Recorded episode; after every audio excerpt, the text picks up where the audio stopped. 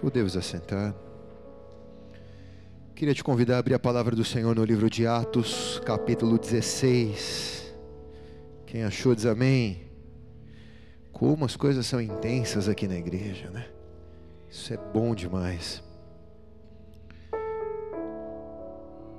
Aumenta só um pouquinho o Fábio Júnior no PA. Eu tenho a impressão que ele não está chegando aí. Diz assim, Atos capítulo 16. Enquanto o pessoal do xixi volta. Atos 16, 1. Nós vamos falar sobre a importância de estarmos nas esquinas missionárias de Deus. São lugares de decisão, são encruzilhadas na nossa vida que nós temos que fazer escolhas. E a importância de estarmos envolvidos com o Espírito Santo no momento de decidirmos para que caminho vamos. Porque um caminho errado, uma escolha mal feita, hoje pode parecer um pequeno problema, apenas 15 graus de distância. Mas no decorrer dos anos, com a caminhada, isso vai abrir uma distância muito grande da vontade de Deus, que era ou que é boa, perfeita e agradável. Para que eu não corra o risco de fazer uma escolha errônea e seguir por um caminho e daqui a alguns anos descobrir que o que Deus tinha para mim não tem nada a ver com o que eu estou vivendo e talvez eu não tenha tempo suficiente para voltar para pegar o caminho certo. Eu preciso ouvir o Espírito Santo para tomar as decisões que Ele me revelar, ouvir não a voz do meu coração, porque Jeremias diz: Enganoso é o coração do homem, mais perverso do que todas as coisas, quem o conhecerá? Mas aprender a abrir os meus ouvidos e aguçar os meus ouvidos para a voz do Espírito Santo, para fazer as escolhas corretas nessas esquinas missionárias, nesses momentos decisivos da nossa vida. Quem está aqui diz amém. Atos capítulo 16 diz assim: Chegou também a Derbe e Listra, e eis que estava ali certo discípulo por nome Timóteo, filho de uma judia crente, mas de pai grego, do qual davam bom testemunhos aos irmãos em Listra e em Cônio. Paulo quis que esse fosse com ele, tomando circuncidou por causa dos judeus que estavam naquele lugar, mas todos sabiam que seu pai era grego. Quando iam passando pelas cidades, entregavam os irmãos a serem observados e as decisões eram tomadas pelas mãos dos apóstolos e dos anciãos da igreja de Jerusalém. Assim, as igrejas eram confirmadas na fé e dia a dia cresciam em número. Eles atravessaram a região da Frígio-Gálata e então, tendo sido impedidos pelo Espírito Santo de anunciar a palavra na Ásia, e tendo chegado diante de Mícia, tentaram ir para Bitínia, mas o Espírito Santo não lhe permitiu passar. Então, passando pela Mícia, desceram a Troade. Grave bem essa palavra, Troade. De noite em Troade, apareceu a Paulo uma visão. Ele estava em pé diante dele um homem macedônio que lhe rogava: Passa para a Macedônia e ajuda-nos. Enquanto ele teve essa visão, procuramos logo partir para a Macedônia, concluindo que Deus havia nos chamado para anunciar o Evangelho na Macedônia. Navegando, pois, de Troade, fomos à primeira cidade do distrito da Macedônia e colônia romana e estivemos alguns dias nessa cidade. No sábado, saímos porta fora para a beira do rio, onde julgávamos haver um lugar de oração, e sentado falávamos às mulheres ali reunidas. E uma certa mulher chamada Lídia, vendedora de púrpura da cidade de Tiatira, que temia a Deus, nos escutava. E o Senhor lhe abriu o coração para atender as coisas que Paulo dizia. Depois que foi batizada, ela e sua casa rogou, dizendo: Se haveis julgados que eu sou fiel ao Senhor, entrai na minha casa e ali ficai. E isso os constrangeu muito. Até aí, coloca a mão sobre a palavra, Pai. Nós sabemos que há muitas necessidades. E de alguma maneira, se fizermos escolhas que estejam próximas à tua vontade, o Senhor nos abençoará. Mas nós queremos ir onde o Senhor quer que vá. Nós queremos tocar onde o Senhor quer que a gente toque.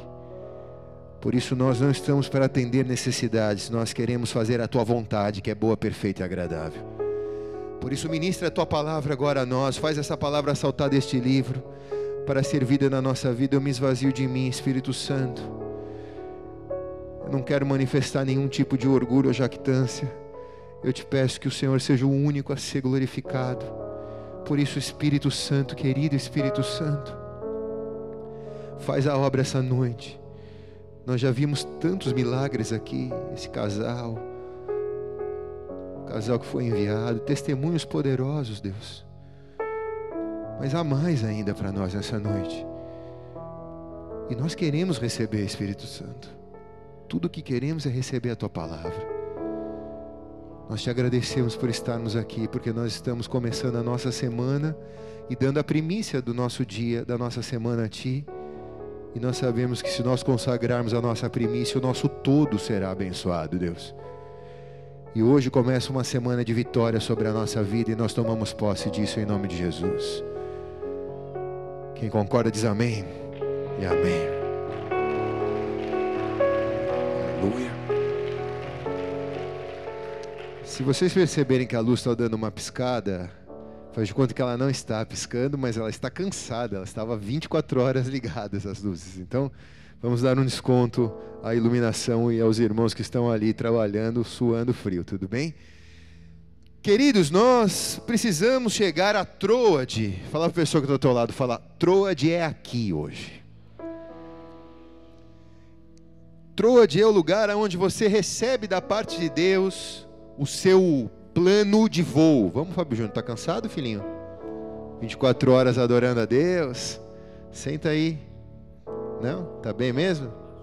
Tá baixo.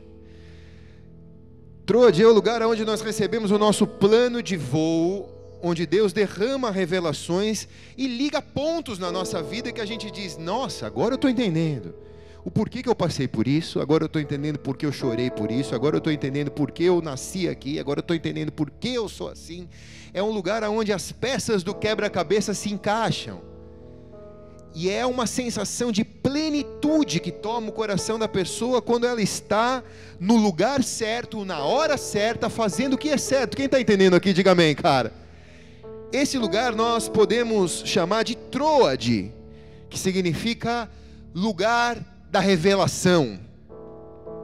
Troade, na verdade, é uma cidade da Ásia Menor, uma cidade importantíssima que se assemelha muito com a cidade de Santos, porque era o maior porto da Grécia, era a esquina do mundo na Grécia. Todos os barcos e navios que saíam e era as estradas marítimas saíam de Troade.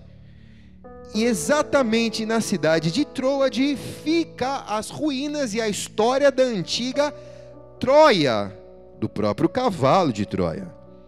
Nesse lugar, o apóstolo Paulo teve experiências maravilhosas com Deus. Ele visitou duas ou três vezes, alguns dizem que foi três, mas claramente a Bíblia diz que foram duas visitas a essa cidade. O apóstolo Paulo tinha muita urgência de pregar o evangelho em toda a Ásia, e para ele voltar duas vezes no mesmo lugar, era que era um lugar muito especial. Ele encontrou em Troade uma janela aberta, uma porta de oportunidade. Atos capítulo 20, se eu não me engano, acho que é 20, versículo 1, diz assim: vamos ler. Diz assim: Cessado o tumulto, Paulo mandou chamar os seus discípulos e, depois de encorajá-los, despediu-se e partiu para Macedônia. Viajou e partiu para a região, viajou para a Macedônia. Viajou por aquela região, encorajando os irmãos com muitas palavras e chegou na Grécia, onde ficou três meses. Ele ficou três meses em Troade para buscar respostas de Deus para não se precipitar, não entrar num navio que ia para um lugar onde Deus não, não tinha o plano para ele ir. Então ele buscou a revelação, ele buscou os planos de Deus, ele buscou no altar de Deus e Troade funcionou para o ministério do apóstolo Paulo como um lugar de definições. Do tipo, para onde eu for, eu sei que Deus vai me abençoar porque eu estou fazendo o que é certo. Mas eu não quero fazer o que eu, quero, o que eu acho que eu tenho que fazer, eu quero fazer o que Deus tem para mim, eu quero saber qual é o plano de Deus para minha vida. Isso é um tesouro, quem está aqui diz amém, cara. Então ele vai a esse lugar, muito provável no ano 52, e a outra passagem dele no ano 57. Numa das passagens acontece o episódio de Eutico, que nós já pregamos aqui. Ele está pregando, foi uma noite apenas, ele ia virar a noite apenas ali em Troade, ele está pregando, fez uma vigília na igreja, tem um jovem sentado na janela, olho no mundo e olho no, na igreja, olho no mundo e olho no reino. Ele queria o reino, mas não queria perder de vista as coisas do mundo. Mas no alto da madrugada ele cai da janela, morre. Paulo vai e ressuscita aquele menino e ele serve como um símbolo e um sinal de que não dá para você viver uma vida com Deus olhando o mundo da janela. Ou você vive o reino de Deus, ou você não consegue agradar dois senhores, diz a Bíblia, que você vai entristecer um deles. A outra passagem de Paulo em Troade é exatamente esse episódio do homem macedônio. Ele tenta ir a alguns lugares, ele insiste com que a viagem missionária dele levasse ele a algumas cidades importantes que também iam ser salvas e alcançadas com a presença do Espírito Santo através do ministério do apóstolo Paulo. Mas a Bíblia diz que o Espírito Santo não permite que ele vá, o Espírito Santo trava ele. Por quê? Porque havia uma urgência no céu, havia uma prioridade a ser atendida. Deus tinha pressa de agir em um lugar chamado Macedônia. E Deus contava com o apóstolo Paulo para isso. Então Deus mexe as peças do seu quebra-cabeça para que o apóstolo Paulo ali em Troade, numa noite, tivesse uma visão ele vê um homem de grande estatura, esse homem se apresenta a ele vestido de macedônio. E a Macedônia era um grande império. E ele se apresenta dizendo: "Passa para cá e me ajuda". E foi tudo que Paulo precisava ouvir para que na mesma hora ele começasse a arrumar a mala dele e embarcasse para Macedônia, porque Deus revelou a ele uma necessidade. Quem está aqui diz amém a partida dele é tão breve. Você já saiu apressado algumas vezes? Quem já saiu apressado aqui, levante a mão. É, é horrível você sair apressado. Você, você, você, sai com aquela sensação que eu esqueci algo, né? Aí você começa a pensar e você descobre que realmente você esqueceu. E quando é coisa muito séria, você tem que voltar. Eu estava saindo ontem das 24 horas de adoração aqui da madrugada e me dei conta que eu esqueci o meu celular. E parece que um pedaço de mim ficou para trás. Antigamente não existia isso, mas agora o celular é um órgão do nosso corpo, né? Eu tive que voltar, dei ré com o carro para buscar o celular, porque é uma dependência química do celular. Certa vez eu tive uma visão. Ah, mas não vou falar não, vai. Eu vou falar então. Isso é um alerta para a igreja. Deus me mostrou a igreja como um grande avião cargueiro e que levava muitas pessoas dentro desse avião. Um avião com muitos recursos humanos, pessoas extremamente talentosas. Um, um, um avião com bastante recurso financeiro. E uma igreja rica com ouro, com prata, com muito alimento espiritual, com muito alimento físico, uma abundância nesse avião. E esse avião sobrevoava as nações, e nós olhávamos pela janela as nações em que esse avião sobrevoava e víamos pessoas e povos de todas as línguas, raças, cores, idiomas. E exatamente a, a visão que Deus me mostrava era como se, naquelas, naquelas áreas de miséria, as pessoas correndo atrás do avião com as mãos levantadas pedindo socorro.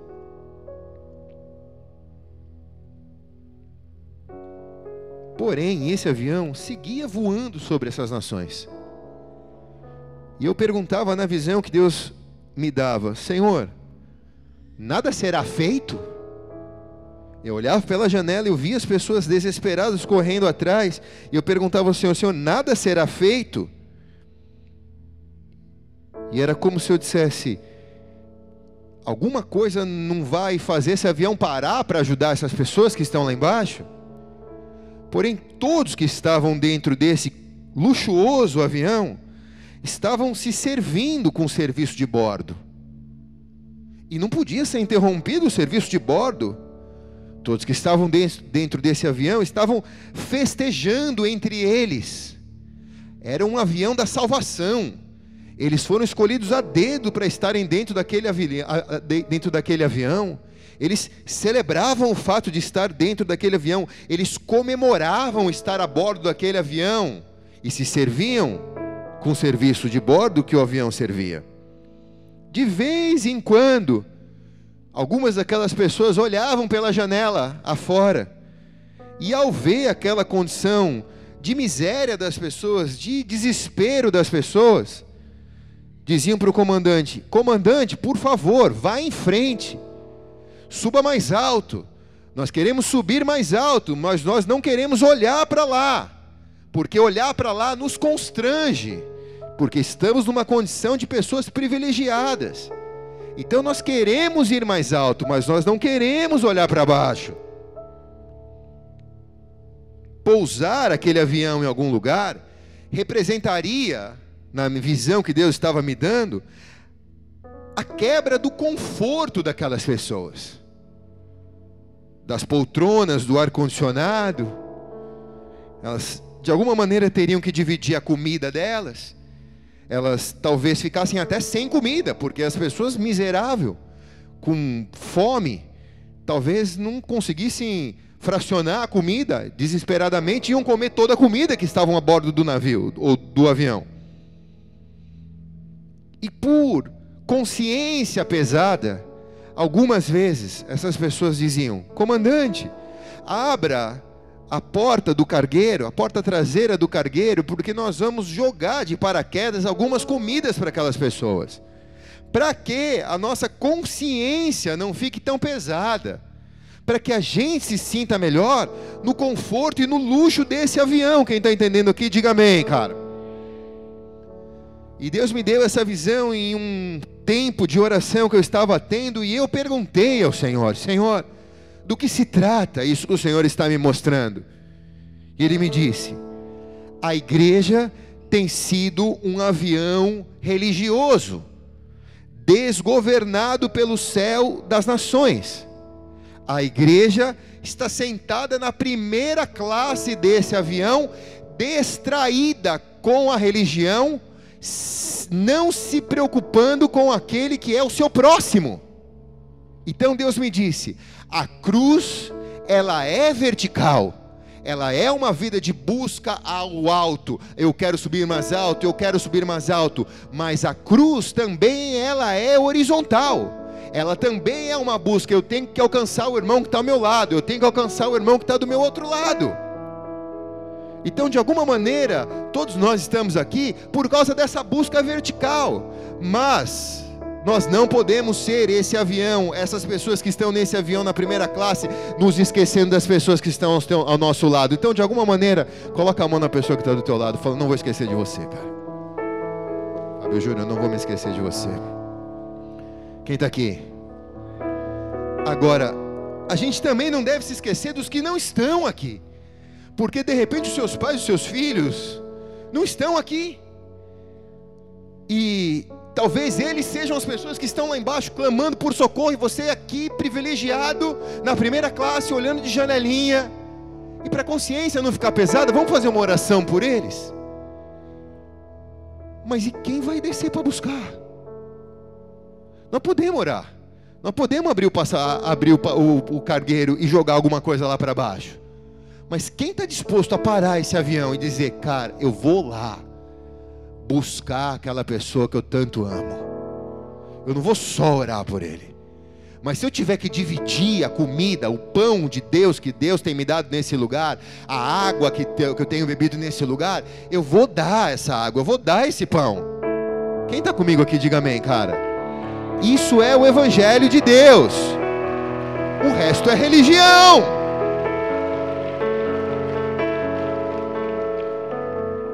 Mateus capítulo 30, 24, versículo 37, acompanha aqui, diz assim: Pois como foi dito nos dias de Noé, assim também será a vinda do filho do homem. Porquanto, como os dias que antecederam o dilúvio, todos comiam, bebiam, casavam-se, davam-se em casamento, até que Noé entrou na arca. Mas ninguém percebeu. Até que veio o dilúvio e levou todos, e assim será a vinda do filho do homem. Estando dois homens no campo, um será levado e outro será deixado. Estando duas mulheres a trabalhar no moinho, uma será levada e outra será deixada. Vigiai, pois, porque não sabeis em que dia vem o Senhor. Sabeis, porém, isso, o dono da, se o dono da casa soubesse que na vigília da noite haveria de vir o ladrão, vigiaria e não deixaria minar a sua casa. Por isso, ficai também vos apercebidos, porque numa hora em que não penseis, virá o filho do homem. Jesus está dizendo no livro de Mateus, capítulo 24, que é um dos textos mais apocalípticos que existe fora o Apocalipse, um dos textos mais atuais, Mateus capítulo 24. Jesus está dizendo: não fique desapercebido. Não fique distraído com as comemorações, não fique distraído com as suas próprias vitórias. Tudo que Deus tem feito na sua vida há um propósito, existe um porquê. Não é simplesmente porque Ele gosta de você, Ele vai te abençoar, mas Ele vai te abençoar para que a tua bênção abençoe a vida de outros também para que a, a, sua salvação alcançada pela sua fé, de alguma maneira não seja só sua, mas você seja uma pessoa, um cristão responsável em descer o navio, ou descer o avião, melhor dizendo, descer o avião, e de ir lá ali, nas pessoas que, que te rodeiam, e que precisam de uma oração, que precisam ouvir de Jesus, que precisam ver a mudança da sua vida, e você testemunhar disso. É tão simples assim. O apóstolo Paulo entendeu esse negócio do avião aqui. Paulo e Timóteo, em sua jornada missionária, estão sendo guiados por Jesus, mas aqui eles não estão como pilotos do avião. Eles estão como copilotos do avião. Eles não estão conduzindo a igreja da Ásia eh, ou da Grécia, da Ásia Menor eles estão sendo conduzidos pelo piloto, pelo Espírito Santo. Não são eles que vão determinar aquilo que eles querem fazer e onde eles vão entrar para pregar o Evangelho. Eles entenderam que o papel deles é obedecer. A palavra diz no versículo 4: quando iam passando pelas cidades, entregavam os irmãos para serem observadas as decisões que haviam sido tomadas pelos apóstolos e anciãos da igreja de Jerusalém. Assim, as igrejas eram confirmadas na fé e de dia em dia o número crescia. Quer dizer, eles iam passando pelas cidades, eles não iam sobrevoando as cidades eles iam vivendo a vida da cidade, eles iam penetrando nas esferas da sociedade, na cidade. Eles, por terem esse chamado de transformação de sociedade, foram guiados pelo Espírito Santo, primeiro impelidos a entrar na região da Frígio-Galácia, e de Mícia tentaram ir para Bitínia, também foram impedidos, não conseguiram entrar em Bitínia. Então o Espírito Santo permitiu que eles descessem a Troade. Foi lá em Troade, como lemos, o homem macedônio se apresenta ao apóstolo Paulo. Houve uma vez, aqui na história dessa igreja mesmo, que por muito tempo a igreja de São Vicente foi uma célula dessa, dessa igreja. Chegou a ter 30 células lá em São Vicente, umas 30 células. E por muito tempo as pessoas me questionavam: pô, pastor, por que você não abre uma igreja lá? Por que você não abre uma igreja lá? Eu falei: porque igreja não é filial do McDonald's, que você abre onde precisa abrir. Deus nunca me pediu para fazer isso. Isso passou muitos anos. E a gente teve que lidar com expectativas humanas das pessoas aqui na igreja, de quererem ter uma igreja mais próxima da sua casa, ou uma igreja que vivesse a vida cotidiana e que transformasse a sociedade de São Vicente. Tivemos que lidar com a perspectiva de líderes aqui da igreja que tinham um desejo de poder assumir a igreja, de serem pastores, e Deus fez toda essa obra. E um dia, depois de que todas essas pressões passaram, Deus se apresenta a mim e, e ele vem como um homem macedônio. E eu pergunto, nessa visão, de onde você vem? Ele me diz, de São Vicente. Passa e me ajuda. Eu liguei no dia seguinte para o Hugo e falei, Hugo, agora a gente já pode abrir a igreja.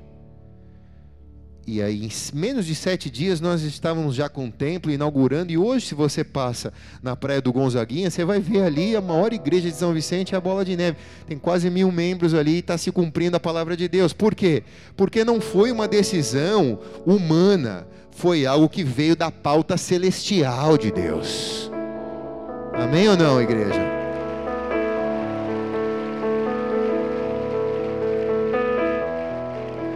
A mensagem do reino de Deus se trata em saber onde pousar esse avião.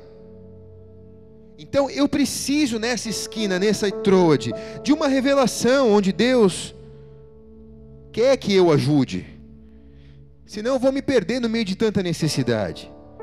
Eu preciso ter uma revelação correta de que existem lugares que o Espírito Santo não vai me deixar passar. Existem coisas que o Espírito Santo não vai permitir eu fazer, não porque é errado eu fazer, mas porque ele quer que outro faça.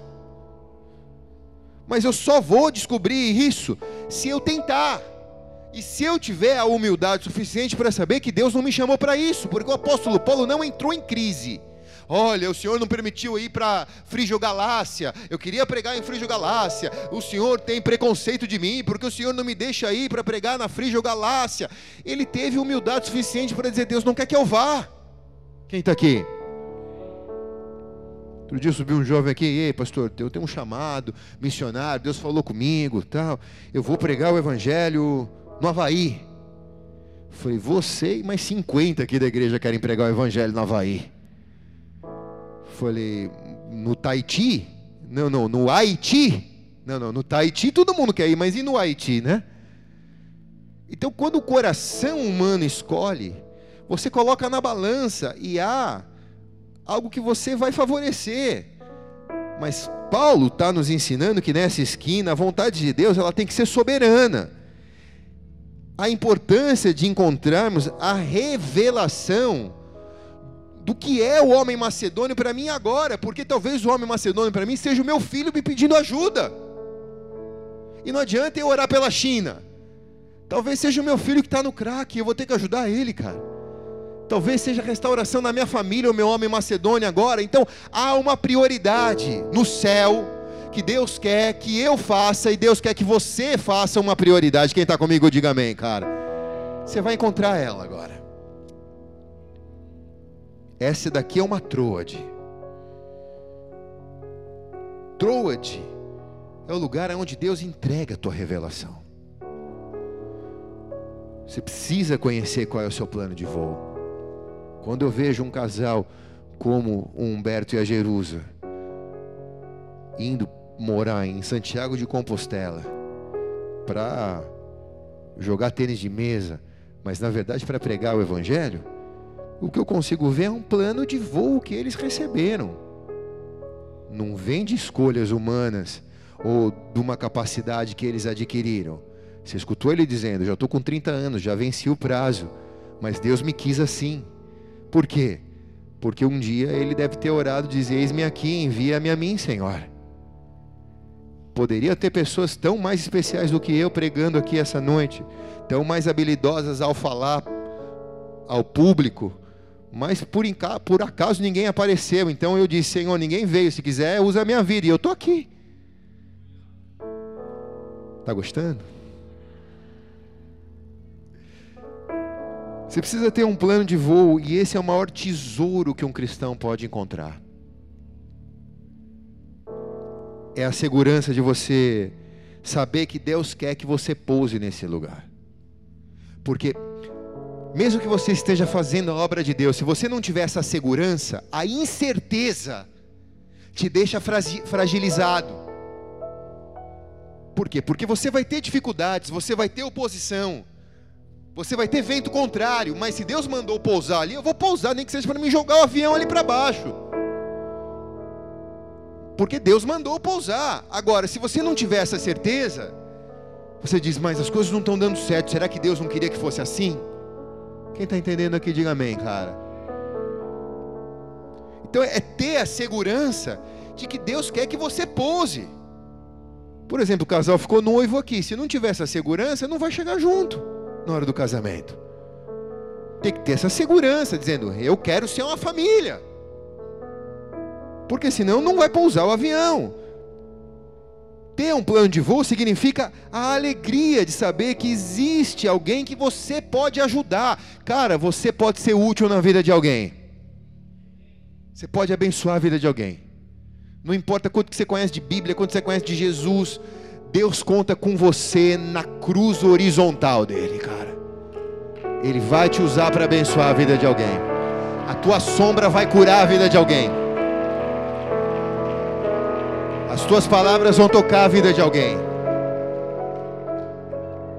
É a certeza, ter um plano de voo, é a certeza de que eu sou útil para Deus. E que Deus espera algo de mim. Isso é tão maravilhoso.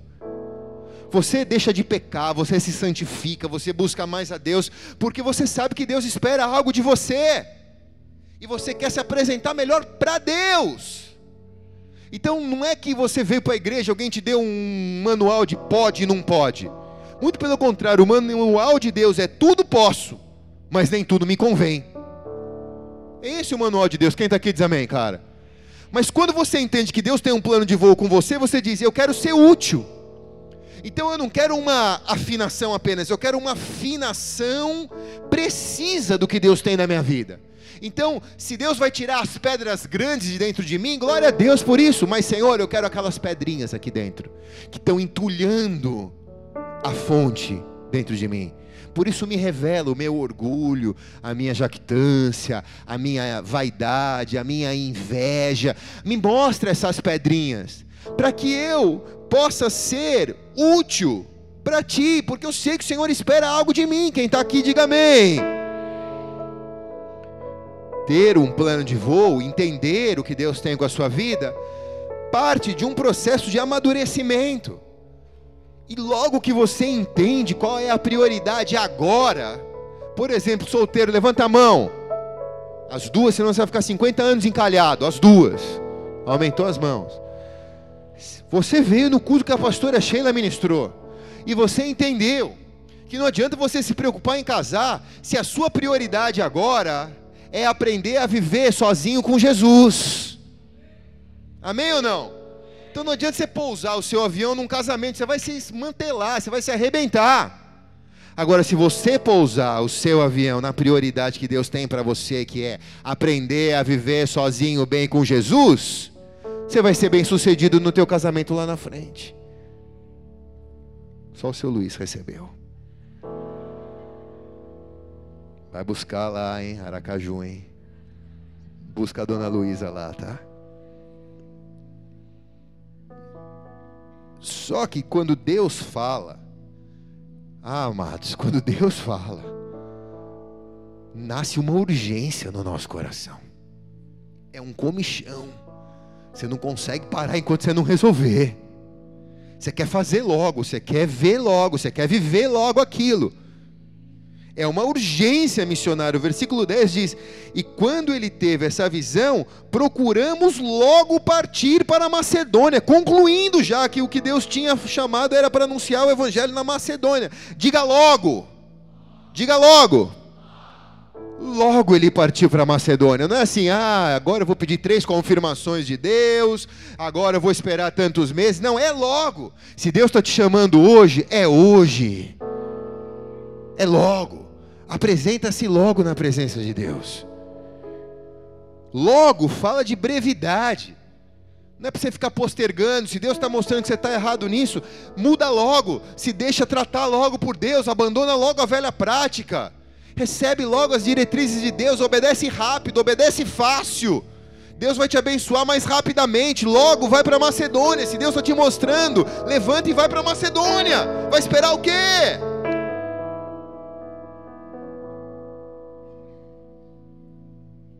Como a gente sabe que logo ele foi para Macedônia? Porque uma pessoa que está apressada larga a coisa para trás. No final da vida dele, quando ele está prestes a morrer, depois de ele ter combatido o bom combate, terminado a carreira e guardado a fé, ele escreve para Timóteo, em 2 Timóteo 4,13, e diz: Quando vieres, traze a minha capa que eu deixei em Troade em casa de Carpo, e os livros, e principalmente os pergaminhos. Ele saiu tão apressado para fazer a vontade de Deus, que ele esqueceu a capa dele, ele esqueceu os livros dele, e ele esqueceu a Bíblia dele. Quem está aqui?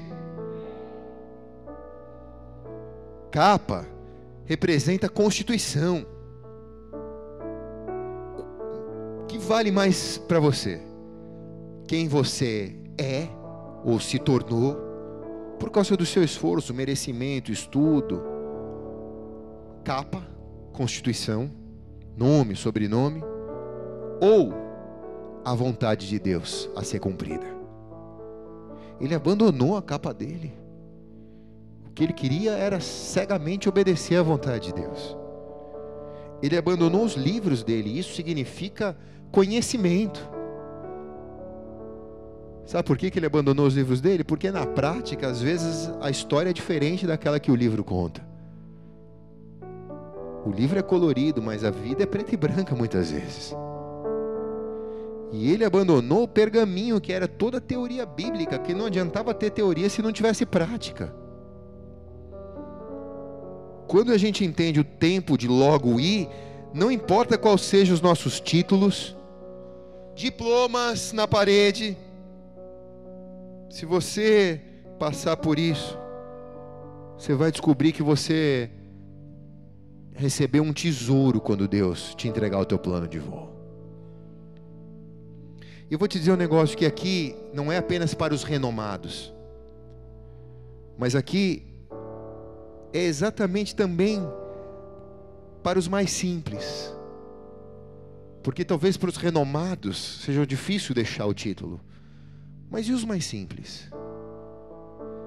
Se você não tiver a capacidade de passar para alguém o que você é, ou que aquilo que você se tornou em Cristo, de nada adianta você ser. Você está enterrando um tesouro. Você é muito bom no que você faz, legal, mas você está trancado num mosteiro evangélico. Que valor tem? Aqui dentro está cheio de luz, mas e as trevas? Estão lá fora. Deus fez uma grande obra na tua vida, legal. Maravilhoso, mas você está fazendo o quê? Você está compartilhando isso com quem? Quem está entendendo aqui, diga amém. Você tem habilidades profissionais que Deus te deu pelo seu conhecimento, pelo seu estudo, pela tua sabedoria. Você está usando isso para a glória de Deus de alguma maneira? Você está se transformando em um profissional do reino de Deus? Ou você separa as funções? Eu sou um profissional e agora eu sou um cristão. Agora eu sou um profissional, agora eu sou um cristão. Se você não passar isso para frente, de que verdade a sua vida foi marcada? Isso são para os estudados, isso são para os mais simples também. Eu tenho visto uma mocinha que ajuda a gente lá em casa, a babá, a ensinar muitas vezes a Maria Eduarda a cozinhar. E outro dia eu cheguei para almoçar em casa e ela disse: Pai, eu que fiz o almoço hoje. Todo o almoço fui eu que fiz. E estava muito boa a comida mesmo. E a pastora também tem ensinado ela a fazer pipoca. E outro dia eu estava com o Daniel em casa, a gente assistindo o jogo. Quem vai fazer pipoca? A gente vidrado assistindo o jogo. Falei, ah, eu não vou. Ah, ah, Maria, vai fazer pipoca. Ela foi fazer a pipoca e a pipoca veio gostosa. Falei, meu, tá com gosto da pipoca da tua mãe. Por quê? Porque o conhecimento foi passado. Quem está aqui? Às vezes você tão atarefado, não consegue perceber que um conselho passado para o seu filho vai servir como legado para ele. Algo que você sofreu para descobrir, mas que ao passar para ele, vai poupar ele de sofrer também. Quem está entendendo aqui, diga amém, cara. Isso vem com urgência. Não importa quanto você tem estudado ou que escola você tenha estudado, a vida na prática muitas vezes é diferente. Não importa quanto de teoria bíblica você tenha. Jesus resumiu a Bíblia inteira dizendo: Ame a Deus acima de todas as coisas e o teu próximo como a ti mesmo. Resumido, é isso. Não importa se você conhece o que é tribulação, pré-tribulação, meso-tribulação, vou para o céu, não vou agora, depois Jesus vem agora, Jesus vem depois, não importa que linha teológica você creia. Se você não ama a Deus acima de todas as coisas e o teu próximo como a você mesmo, quer dizer, você é o terceiro. Primeiro é Deus, segundo é a pessoa que está do teu lado e depois vem você. Então olha bem a pessoa que está do lado e fala, você está na minha frente. Eu tenho que te amar, né, cara? Se você não amar o teu próximo, você não entendeu o evangelho. Quem está entendendo aqui, diga amém, igreja. A urgência missionária, ela nos tira dessa zona de conforto, ela nos faz pousar esse avião em lugares que o pouco que você possa fazer, você já fez muito pela vida daquela pessoa. E na verdade você se surpreende, porque você descobre que você acha que você pode fazer muito, mas você também recebe tanto da vida daquela pessoa que você está ajudando. Quem está entendendo aqui, cara? A maior surpresa que o apóstolo Paulo teve é que no versículo 14 diz assim: e certa mulher chamada Lídia, ela era uma empresária de sucesso, vendedora de púrpura, da cidade de Tiatira, que temia a Deus. Nos escutava e o Senhor lhe abriu o coração para ela atender as coisas que Paulo dizia. Ela e a família dela se converteram. E depois foi batizada ela e a casa dela, e ela pediu para Paulo: Se você julga que eu sou fiel ao Senhor, entra na minha casa e fica ali comigo. E a Bíblia diz que isso constrangeu a vida de Paulo. Você fica tão constrangido quando você vai ajudar uma pessoa que está no horizontal da cruz, que você descobre que o horizontal da cruz te leva mais para o vertical na presença de Deus. Se Paulo fosse pastor no Brasil, talvez ele pensasse: Lá no Brasil, os irmãos ficam olhando no relógio para ver que hora que o culto acaba, para ver os gols do Fantástico. Mas a Lídia está me chamando para ir para casa dela para pregar o evangelho para a família dela. Então olha para a pessoa que está toda falando, não, olha no relógio. Aleluia. Fica aí, que vai acabar. Daqui a pouco vai acabar. O apóstolo Paulo está dizendo: Como eu fui bem recebido. Por quê? Porque é tão bom fazer a vontade de Deus está no centro da vontade de Deus, no lugar que Deus quer que eu esteja. Estou certinho, estou alinhadinho, estou no centro da vontade de Deus, estou aqui, cara. Quem está aqui?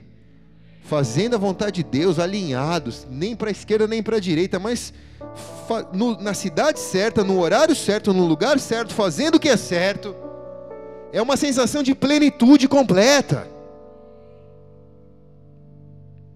Teve algumas vezes, eu queria dar dois testemunhos aqui. Posso? Fala ou não fala? E eu não gosto muito de testemunhar das grandezas que Deus tem permitido eu e a pastora viver, mas que esse testemunho sirva para a honra e glória do Senhor, para você entender o poder do constrangimento que vem quando você descobre o teu plano de voo e atende à urgência de Deus há alguns anos atrás, eu tive com o pastor Giba no Haiti pela primeira vez. E nós levamos a bateria de samba da igreja. E junto com as Nações Unidas, nós fomos entregar água na favela City de Solé. E a bateria chegou, começou a tocar, e a, os soldados da ONU começaram a entregar as águas foi organizada uma fila e um menininho veio no meu colo. Eu tenho a foto desse menininho, eu trouxe para te mostrar. Com roupinha de Superman ali. E ele veio no meu colo logo que eu desembarquei do carro, ele veio da viatura, logo ele veio e ele ficou o tempo todo me falando um negocinho em crioulo que eu não sabia o que era. E ele só repetia aquela frasezinha em crioulo que eu não sabia o que era. Mas depois de toda a apresentação, da entrega da água, de tudo, era hora de ir embora. E eu chamei o tradutor e disse para ele: O que, que esse menininho está falando aqui para mim? E ele disse: Pediu para o menininho falar, o menininho falou e ele falou assim: Pastor, ele está pedindo para o senhor levar ele daqui. Aí eu olhei para ele, ele olhou para mim. Ele estava no meu colo. E eu, eu falei para ele: Eu não posso te levar. Aí o tradutor traduziu. Aí eu vi o olho dele encher de lágrima. Eu falei: Eu não posso te levar. Mas eu vou voltar para te ajudar. Eu acho que ele pensou: Todo mundo fala isso, né? E ele desceu e eu pô, fiquei arrebentado, cara. Eu fiquei arrebentado. Não consegui falar com ninguém mais. Entrei dentro da viatura, fui embora mal. Entrei dentro do avião, mal, mal, mal, mal, mal. Eu lembro que eu compartilhei com a pastora e falei para ela da necessidade de a gente levantar um dinheiro para a gente abrir um orfanato no Haiti e a gente se dispôs a vender o nosso carro, amor. Você lembra? E ela falou: tudo bem, vende o carro. Ainda bem que eu tenho uma esposa que diz: vende o carro. Casei bem casado, aleluia.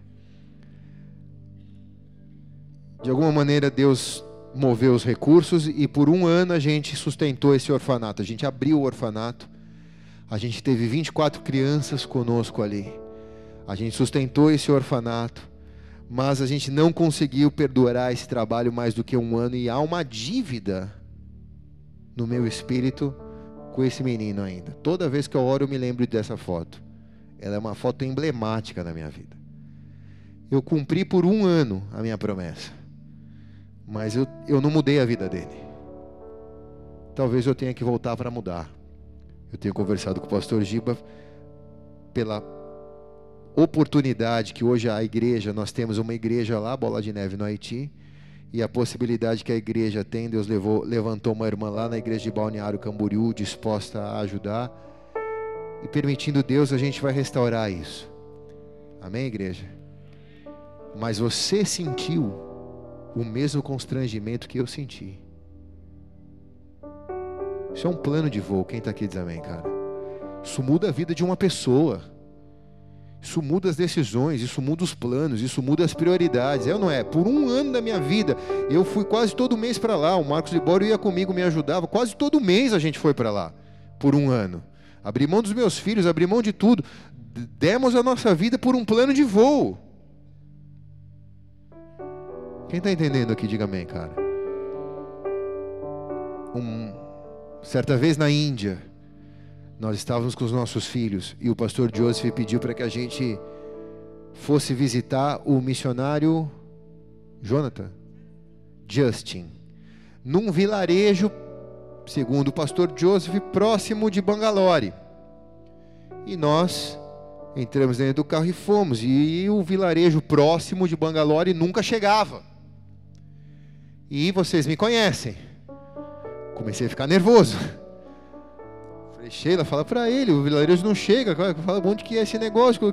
E foi transformando, foi, foi ficando cada vez mais buraco o lugar que a gente estava indo. Falei, cara, que para onde que ele está levando a gente? Só que a gente com o Daniel e com a Maria Eduarda. E eu preocupado, se tiver fome, se as crianças tiverem fome, como vai ser chegar lá, como vai ser. E a gente já estava bem tenso no carro. E no final da tarde, praticamente, chegamos lá no vilarejo. Só que o vilarejo estava vazio. Tinha alguns poucos irmãos na porta de uma casa para receber a gente. Eu falei, cara, não acredito, cara. O Joseph me trouxe até aqui. Eu blasfemando, falando para Sheila. Foi, pô, o Joseph me trouxe até aqui para mim falar com dois, três irmãos, cara. Puxa, achei que ele ia trazer aqui, que eu ia falar, pregar o evangelho, tocar na vida das crianças. Porque ele está entrando com a gente numa casa. E eu falando isso para Sheila.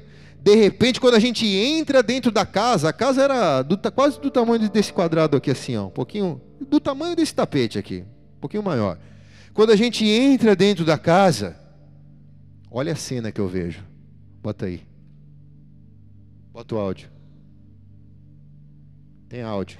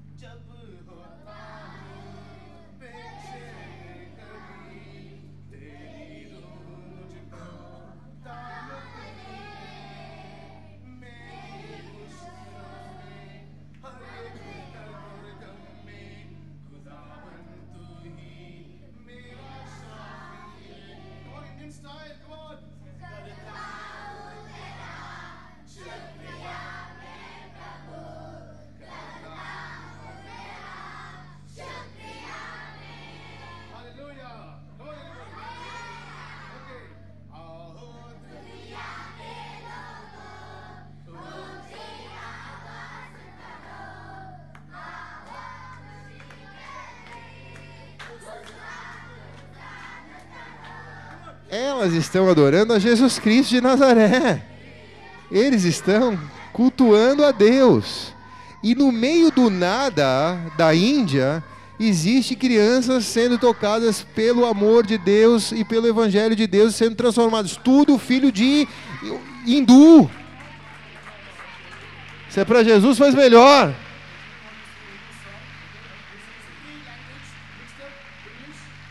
E aí, eles, me peg... eles fizeram a entrega de um troféu para mim e para a pastora, que nós guardamos no nosso escritório com muito orgulho, com muita honra.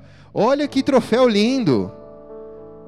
É o objeto que eu tenho de mais valor no meu escritório, esse, esse troféuzinho.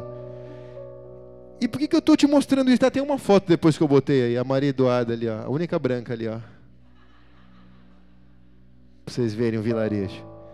Só para você entender o que é esse constrangimento, porque nesse dia, nesse dia, o choro me vem na, na garganta. Deus me deu um, um, um tapa de luva de pelica, dizendo: Seu Zé Mané, você não sabe nada. Fica quietinho e só ouve essas crianças adorar. Quem está entendendo aqui, cara? Você fala, cara, eu não sou nada, meu Deus. Eu preciso fazer alguma coisa. Quem está aqui diz amém, cara? Você se coloca num lugar onde que Paulo se colocou, dizendo, cara, Macedônia está precisando de mim, eu vou fazer alguma coisa pela Macedônia. Santos está precisando de você. Faz alguma coisa por essa cidade.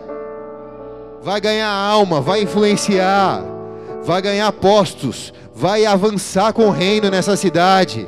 Nós só vamos transformar a Veja São Paulo se a igreja se mobilizar e transformar essa cidade numa cidade perfeita para se viver, para a honra e glória do Senhor Jesus.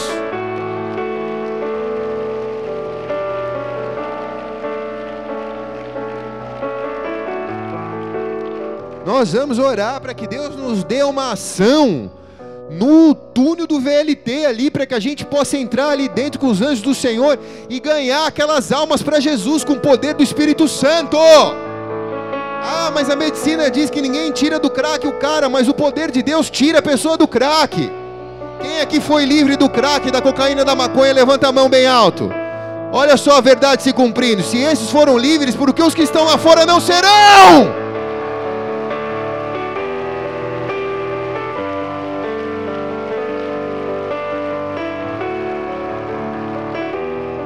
Jesus está dizendo: passa para cá e me ajuda. Eu vejo Jesus fazendo a obra dele, ele dizendo: cadê minha igreja? Vim sozinho. Passa para cá e me ajuda. Eu vejo Jesus querendo fazer a obra na nação brasileira, mas cadê a igreja? Eu quero que nessa noite você se sinta parte desse chamado. E isso que eu te mostrei aqui é para a honra e glória do Senhor Jesus, porque não é mérito meu ou da pastora, mas isso testemunha o constrangimento que Deus nos coloca para fazermos a vontade dEle. Deus vai te emparedar essa semana e as coisas não vão passar tão desapercebidas como estavam passando a partir de agora. Deus vai ligar um radar em você. E por onde você for, você vai ser luz no meio das trevas. A sua família nunca mais vai ser a mesma a partir dessa noite. Porque vai ser tanto amor, tanta graça na sua vida, que você não vai precisar nem falar. É só você tocar na vida das pessoas, elas serão tocadas pelo Espírito Santo de Deus. No teu trabalho, você vai ser uma referência. Você vai conquistar as pessoas pelos resultados, pela habilidade, mas pela graça do Espírito Santo que vai estar sobre você. E quando as pessoas te aplaudirem e te glorificarem na vida profissional, você vai dizer: toda a honra e toda a glória eu dou ao Senhor Jesus, porque Ele chamou os que não são para confundir os que são.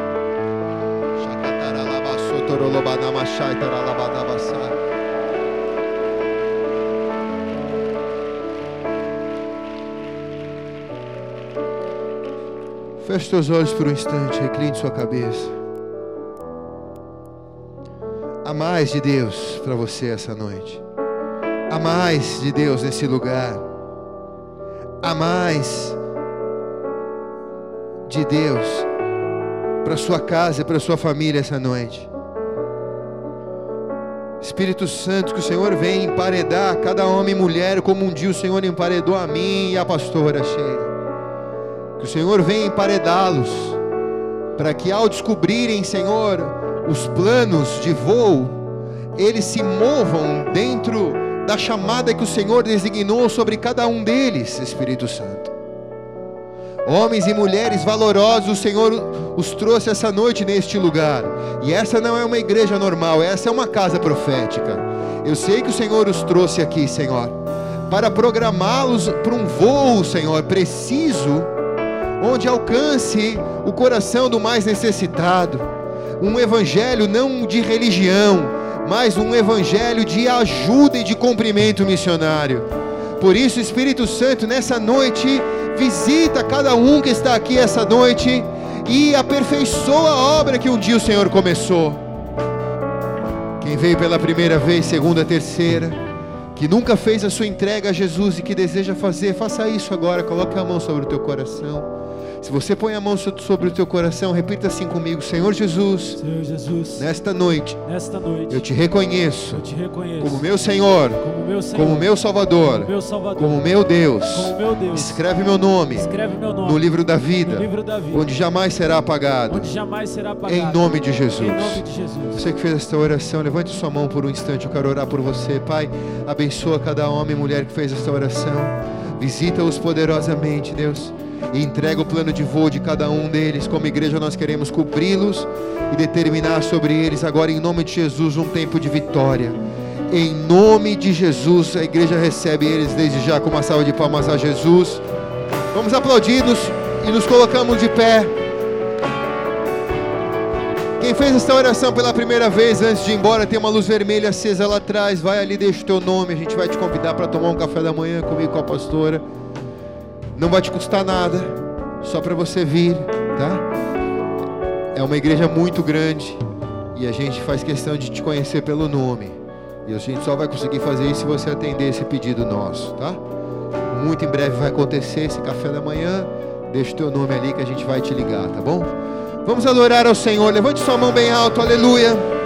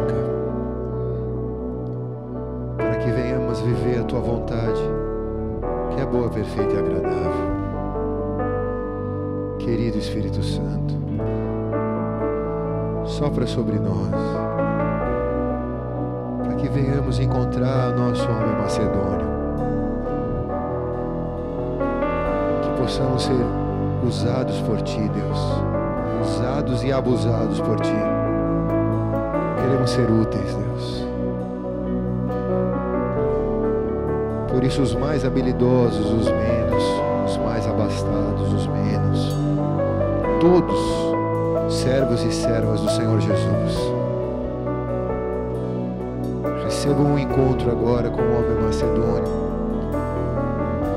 A partir dessa noite, a entrega de grande revelação de Deus. Para os próximos 10, 15, 20 anos da sua vida. E que brevemente você esteja pronto para cumprir aquilo que Deus tem reservado para você.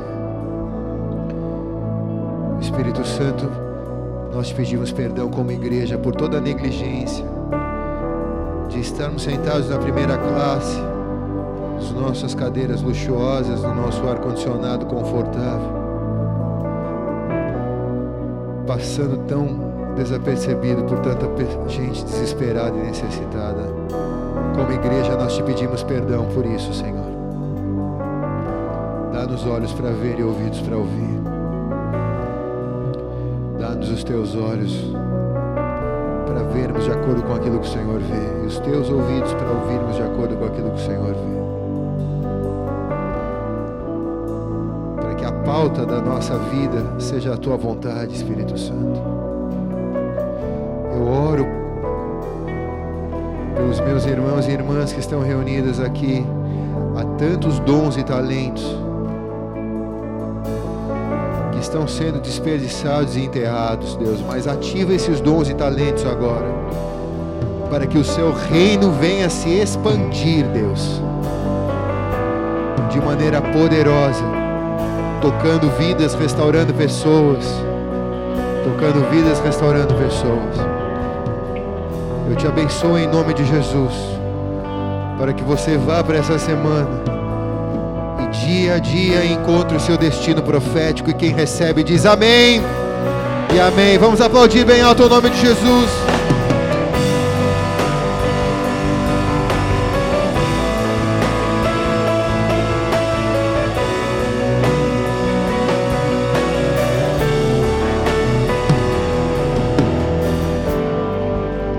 Amém. Pegue na mão do irmão que está do teu lado.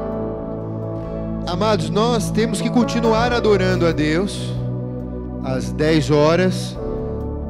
a- o altar de adoração retorna para dentro da igreja. Então agora o culto vai se encerrar aqui. Mas se você for para a tenda, o culto vai continuar lá na tenda do terreno, tá? Então sai daqui e vai para a tenda. Quem sabe você vai chegar lá e vai encontrar o teu homem macedônio.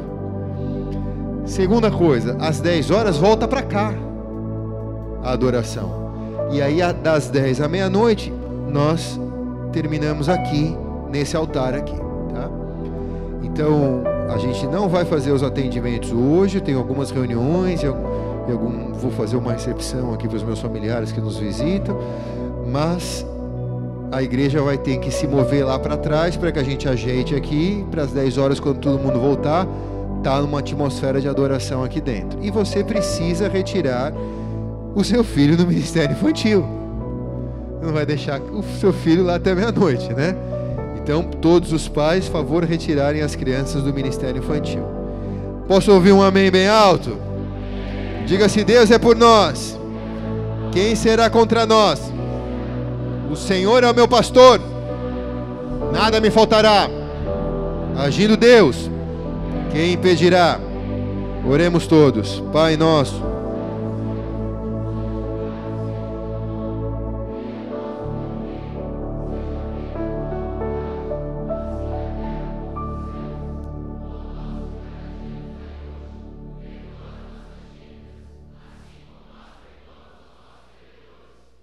nos deixes cair em tentação. O poder e a glória para sempre. Amém e amém. Eu te abençoo para uma semana missionária. Dá um abraço, irmão, que está do teu lado. Vai na paz.